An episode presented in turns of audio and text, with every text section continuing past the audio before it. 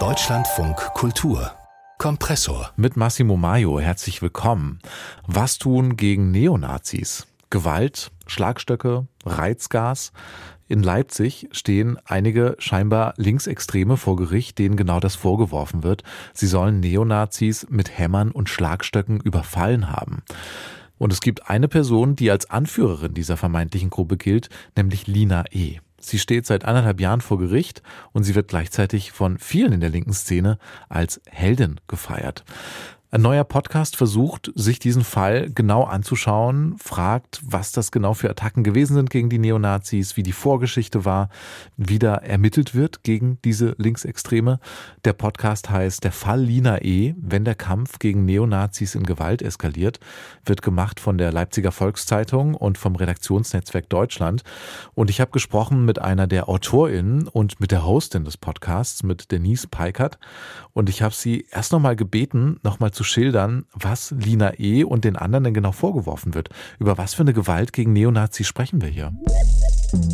Ja, schon von, einem, von, von brutalen Angriffen, die da im Raum stehen, die die Bande begangen haben soll. Also sie soll mehrere Neonazis überfallen haben oder zumindest äh, Neo, äh, Menschen, die sie für Neonazis gehalten haben, mit, mit Hämmern, mit Schlagstöcken, mit ähm, Reizgasangriffen und auch ja, mit Faustschlägen und das auch ähm, intensiv vorbereitet, gut orchestriert und geplant zu haben. Aber ja, wenn wir jetzt sozusagen da, darüber sprechen, welche Art von Gewalt das ist, das waren schon sehr brutale Angriffe.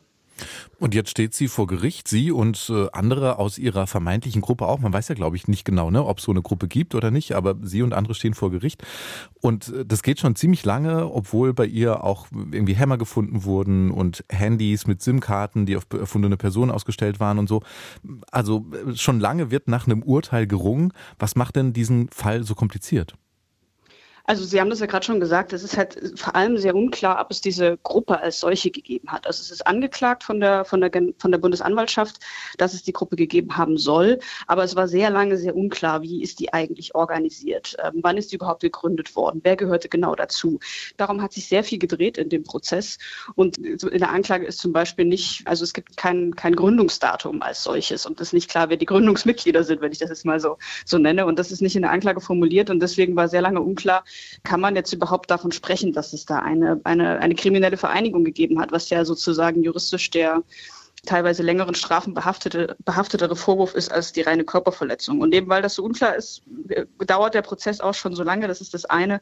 Und zum anderen versuchen Verteidiger und Verteidigerinnen der Angeklagten ähm, schon sehr die Zweifel an den Beweisen zu säen. Und es ist ihnen auch teilweise gelungen, ähm, zu zeigen, dass nicht alles so ähm, sich zugetragen haben kann, wie es angeklagt gewesen ist. Trotzdem geht man irgendwie davon aus, dass es, also ist ja klar, es gibt, es gab Gewalt gegen Neonazis. Also in ihrem äh, Podcast schildern sie zum Beispiel diesen Überfall auf so eine Kneipe in Eisenach. Also diese Gewalt gab es auf jeden Fall die Gewalt gab es, das ist zweifellos so. Die Frage ist halt von wem.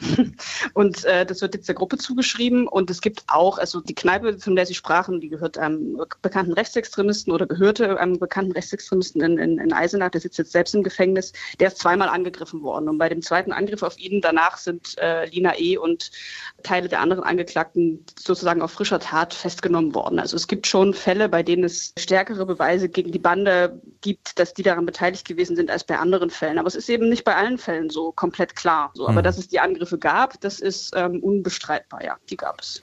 Eine große Frage, um die es in Ihrem Podcast geht, um die es immer wieder kreist, ist ja diese Frage, ob man Gewalt rechtfertigen kann, wenn äh, diese Gewalt gegen Gewalttäter geht, mhm. also gegen Neonazis geht.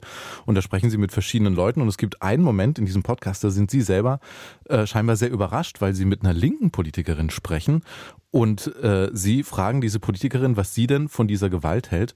Und wir hören mal rein, was die Antwort ist. Gibt es dann so ein bisschen so eine Genugtuung? Jetzt hat es die auch mal getroffen? Schon, ja. Klar, also ich bin, weiß nicht, ich bin, bin wahrscheinlich nicht so ein friedliebender Mensch. Also ich, ich gönn's den halt. Aber es ist halt auch so ein, so ein, ja, das war halt nur so ein kleines bisschen. Das, das reicht mir nicht. Ich zucke ein bisschen zusammen, als ich das höre. Noch dazu von jemandem, der in der Politik arbeitet. Sollte Gewalt wirklich ein Mittel sein, um sich gegen Rechtsextreme zu wehren? Genau, das ist diese große Frage. Wie, wie sind Sie damit umgegangen und haben Sie da irgendwie eine Antwort drauf gefunden? Wie würden Sie das, wie würden Sie sich da positionieren? Also ich persönlich habe da eine ganz klare Antwort für mich darauf. Ich äh, finde nein, dass äh, Gewalt sollte nie ein Mittel sein, um sich gegen Rechtsextreme zu wehren. Aber so dieses Gefühl, was ja auch aus der Frau, also aus der linken Politikerin aus Eisenach spricht, wir haben hier sehr lange mit äh, rechtsextremen Strukturen zu tun gehabt und da ähm, ist auch lange sozusagen von Seiten des Staates wenig passiert, was, um, um dagegen vorzugehen. Und dann ähm, ja sind wir irgendwie froh, dass es jemand anders in die Hand nimmt. Dieses Gefühl ist mir sehr oft begegnet und ich mir ist ich, ich finde das schon ziemlich, ziemlich stark und ziemlich krass, diese Aussage von, von der Mitarbeiterin da aus dem, aus dem Wahlkreis der Linken. Ähm, aber ich, ja, es ist nicht so, dass das die einzige ist, die das so geschildert hat. Mhm. Und so ein bisschen nachvollziehen kann ich das schon auch, wenngleich ich schon zu dem Ergebnis komme, Gewalt ist, ist nicht erlaubt, auch nicht im mhm. Kampf gegen Gewalttäter sozusagen, zumal sie auch nichts bringt. Das hat unsere, haben unsere Recherchen auch gezeigt. Also es ist zwar gar nicht die Frage, ob es was bringt für mich, mhm. aber das kommt noch obendrauf. Es mhm. hat keinen kein Effekt.